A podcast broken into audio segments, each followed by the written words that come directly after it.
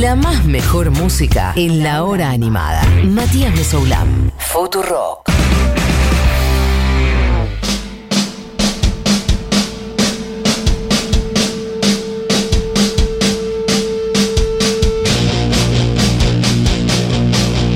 ¡Qué botón!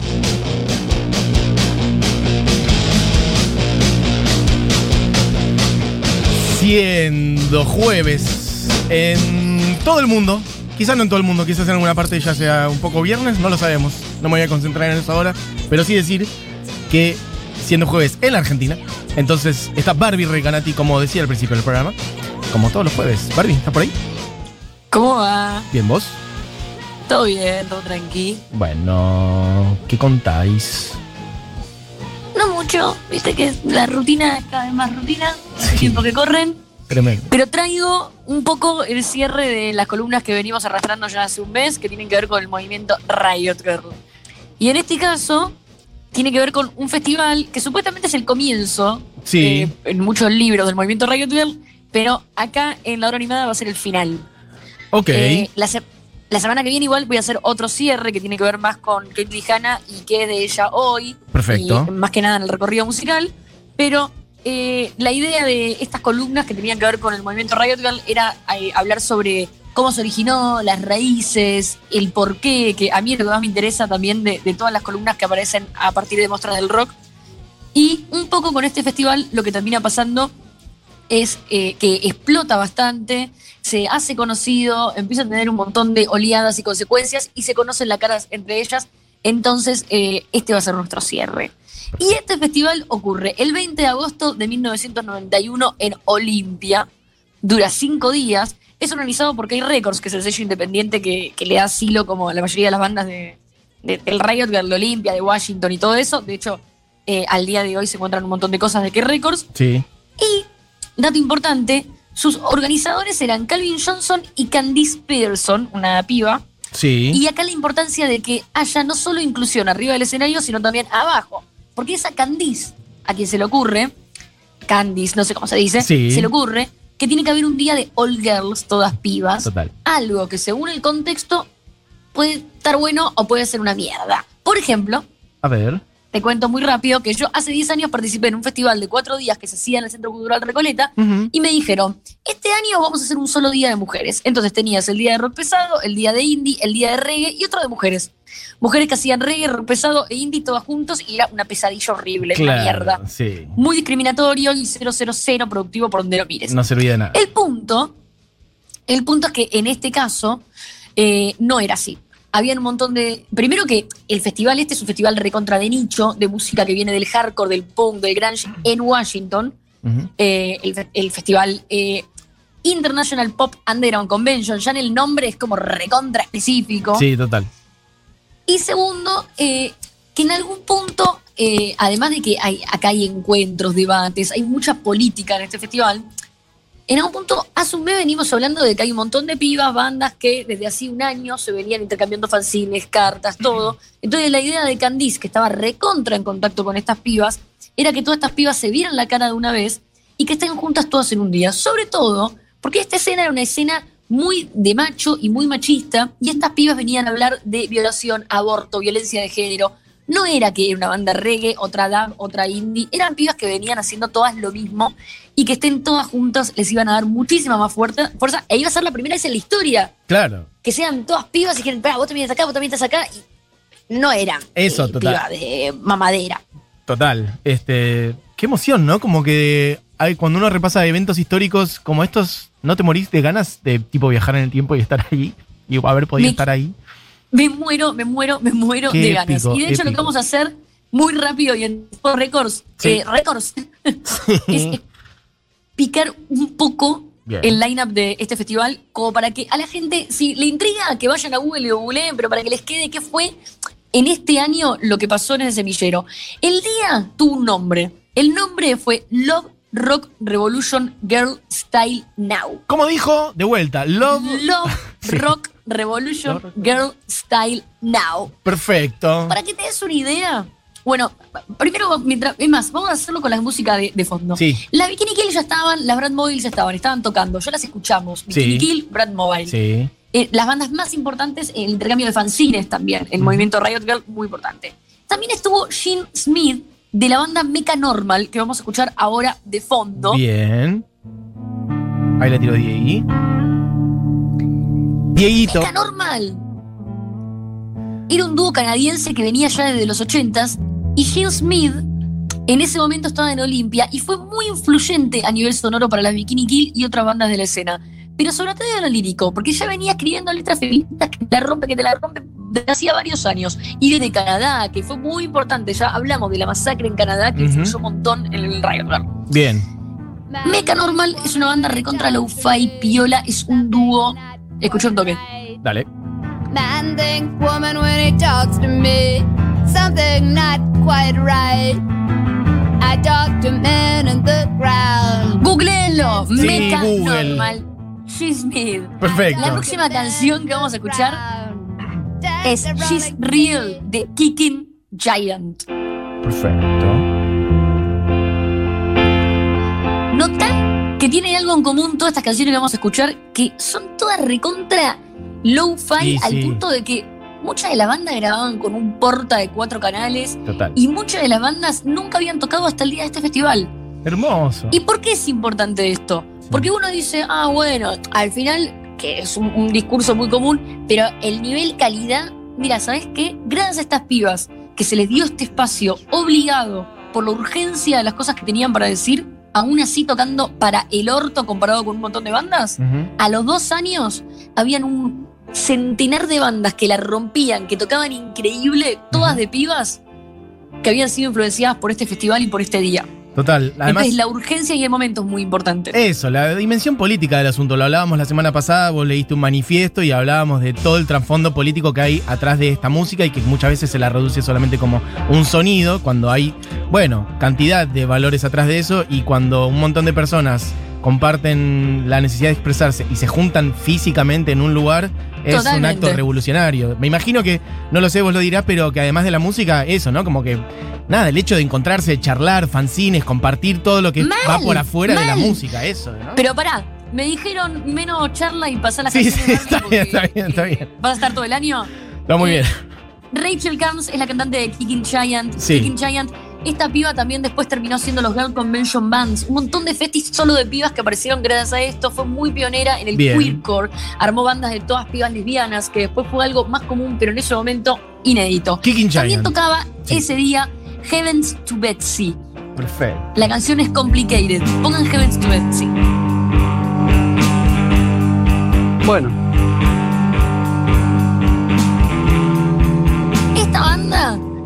To Betsy, es tal vez la más furiosa. Justo esta canción es menos, iba a poner Terrorist, pero es demasiado furiosa. Ok. Ese chabón te voy a destripar en mil pedazos. Perfecto. Pero también fue una banda muy pionera en el do it yourself, en el hazlo tú mismo. Y la cantante, líder de esta banda y baterista es Corin. No, no, eh, en esta no tocaba la batería.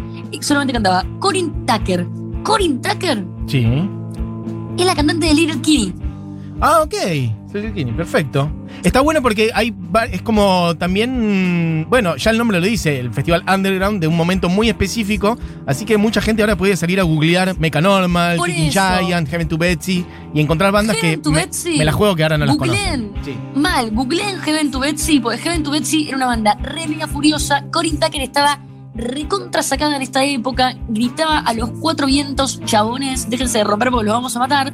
Sí. Y al toque de esto, armas Little Kinney. Little Kinney es tal vez la banda con más discos eh, y con más trayectoria del movimiento Riot Girl. Total, Fue una banda sí. que no estuvo en este festival, pero que al año ya estaba tocando, una banda muy conocida. Y si no saben de quién estoy hablando, la otra integrante de Slater Kinney actual, porque hoy es un dúo, antes era un trío y es un dúo, es Carrie Brownstein, la actriz de Portlandia. Ahora estamos escuchando Little Kinney. Total.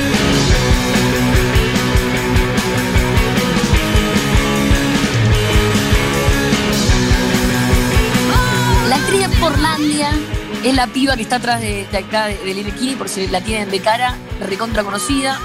Yo la amo. Slater Kinney es un bandón. Y es una banda que es muy representativa del movimiento Riot Girl, a pesar de no haber estado en este festi, pero sí estuvo Colin Tucker, su cantante. Perfecto. Ahí suena Slater Kinney, por favor, si no la conocen, háganse el favor, que es un bandón que todavía siendo Eso, sí, activa, total.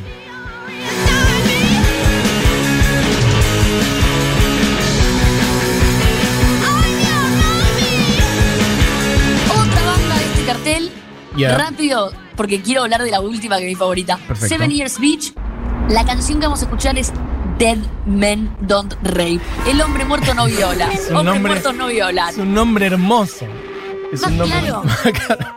Where's the blood? Where's the pistol? I want it some. Kiss my lips, break my ribs.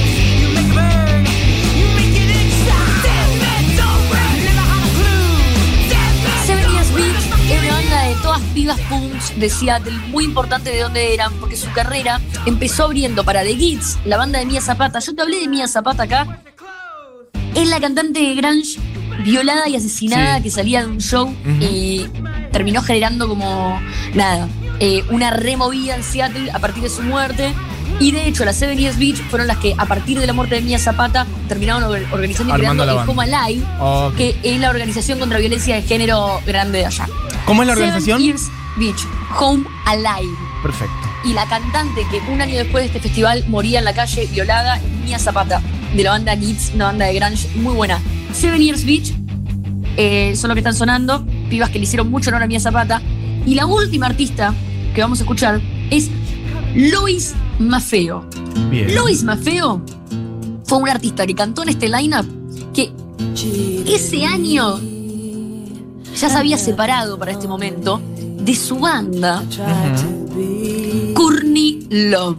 Ah, Pero pará, dejemos sonar a Lois Mafeo. Ahora vamos a volver a Courtney Love, que voy a aprovechar estos ocho minutos como fueran los ocho minutos más importantes de mi vida. Lois Mafeo.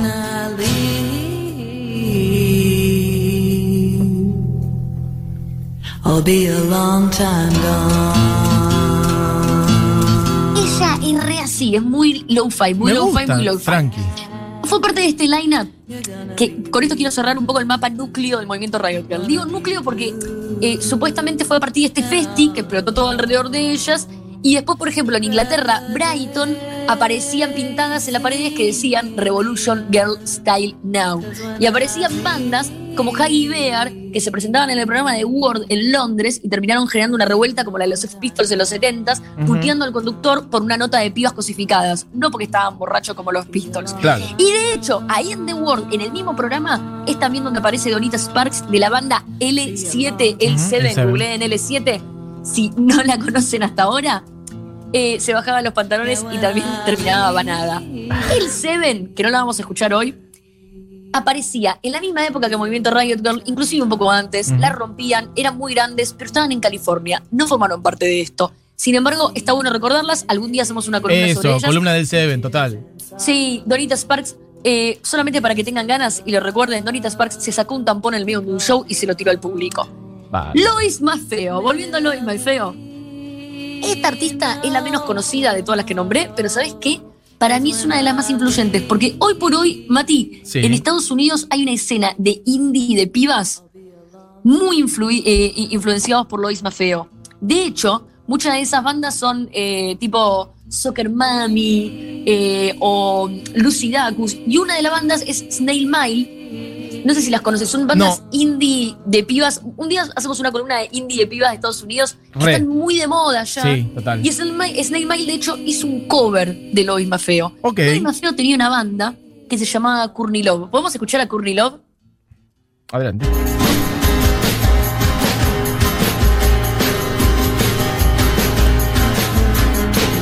Courtney Love no es Courtney Love, Mati. Eso es espectacular.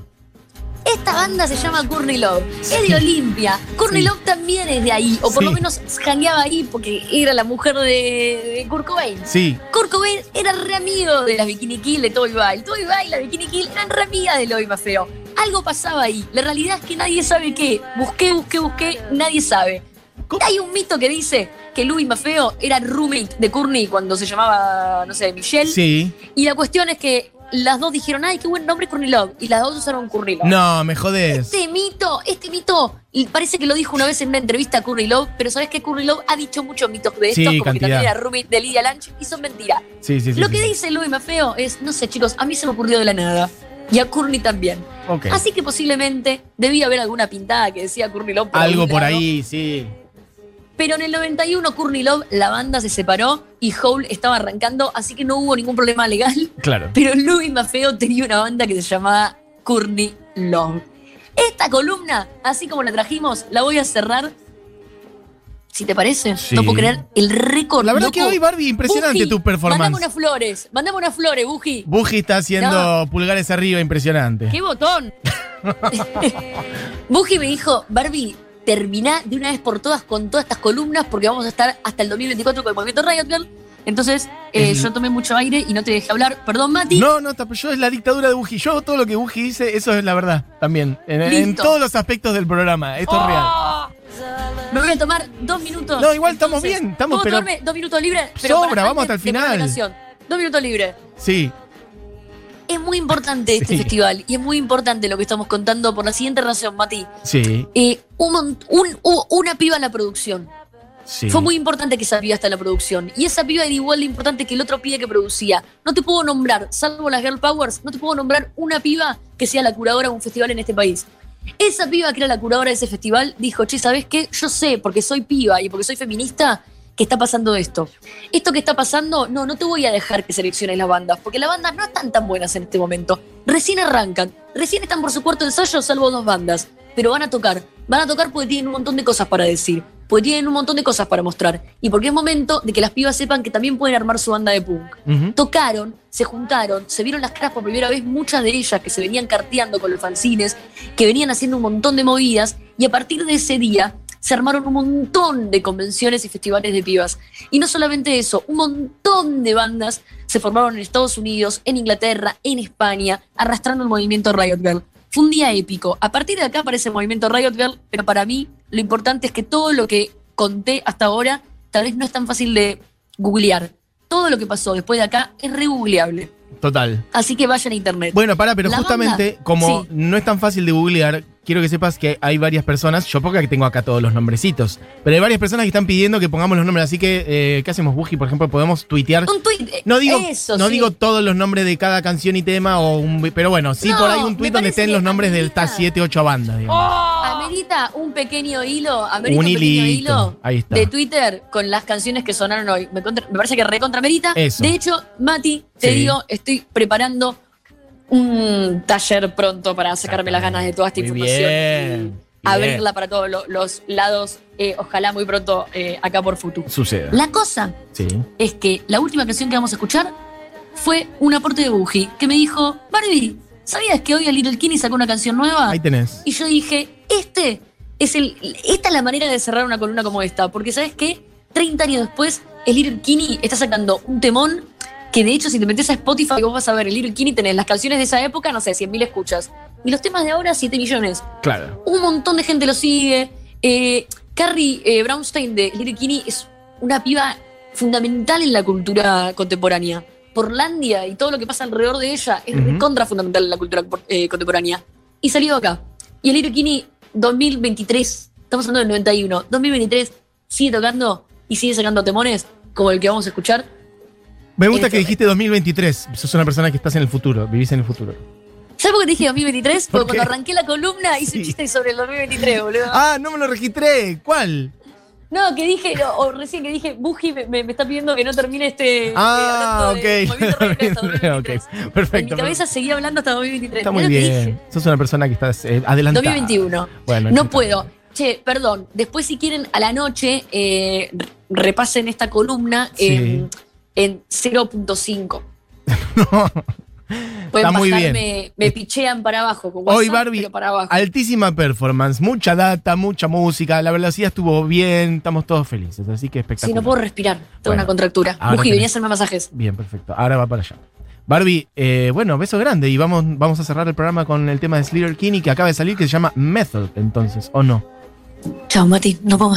Un beso grande. Y cerramos entonces la columna de Barbie con un tema salido hace poquito nomás de una banda que participó en este festival que hablaba Barbie. Slater Kinney haciendo Method o Método. Esto fue la hora animada. Volvemos mañana. Que Tengan una buena tarde. Adiós.